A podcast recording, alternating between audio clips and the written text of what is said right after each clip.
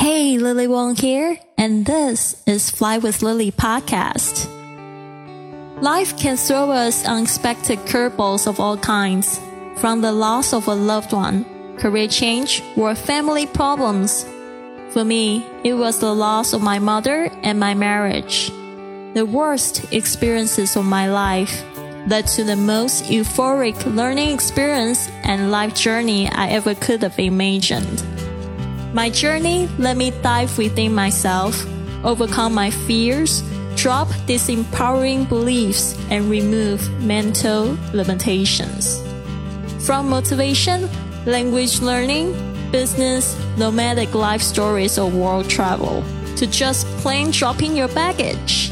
Fly with Lily podcast offers the inspiration you need to open yourself to this world of opportunities without limits.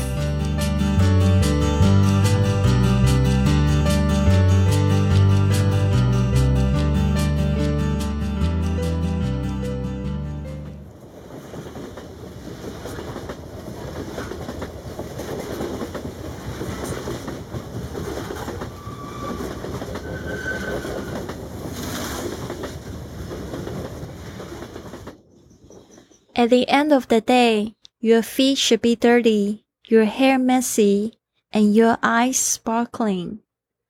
At that point, I had already been on over 40 train rides in Europe, and all of them were quite smooth.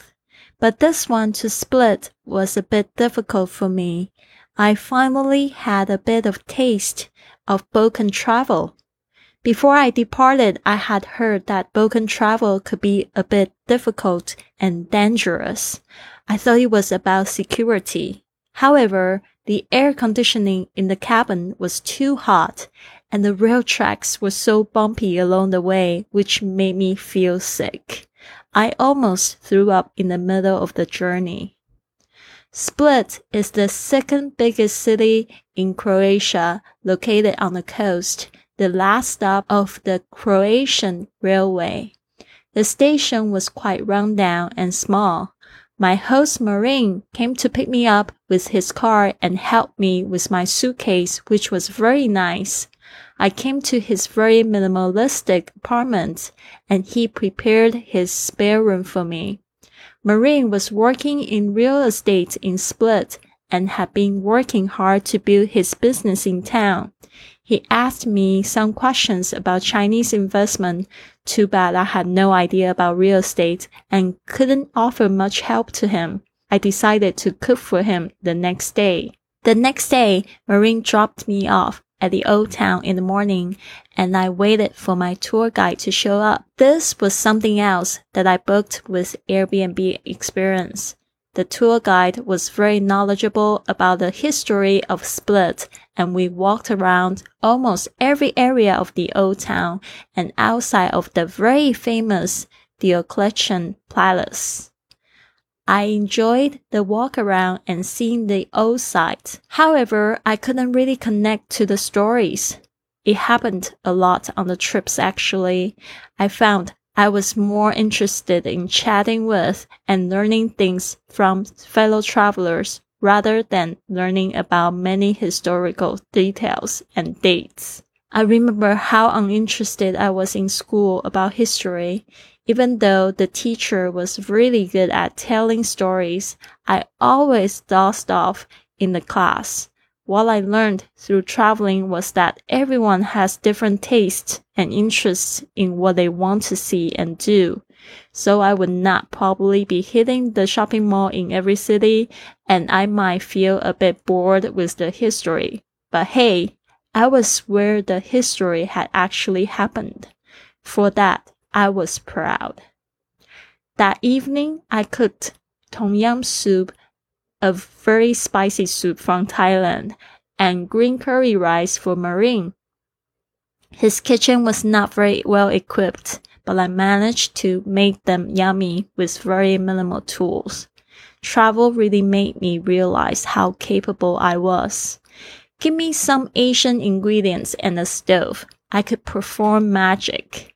Marine was not very used to spicy food, but he managed to clean his plate and ate the whole bowl of spicy soup with his eyes both watering, which I found really adorable.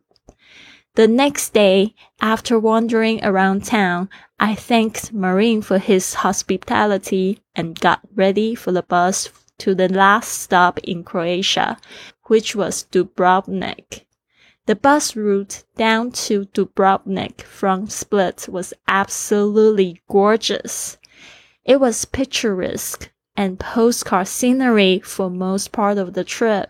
The bus was driving along the coast but we had to stop twice for passport inspection because we were passing through Bosnia. This time I couldn't reach Bosnia because most of the train routes were not operating in winter. I had to give up the idea of visiting Bosnia, Serbia, and Bulgaria. However, at this point, though my mind was broadened from all the visits, I was physically exhausted. Thanks to the low travel season, I managed to find myself a very decent service apartment for 40 euros a night with a great view right next to the harbor. I was ready to have a few quiet days resting before my last destination of this trip, which was Italy.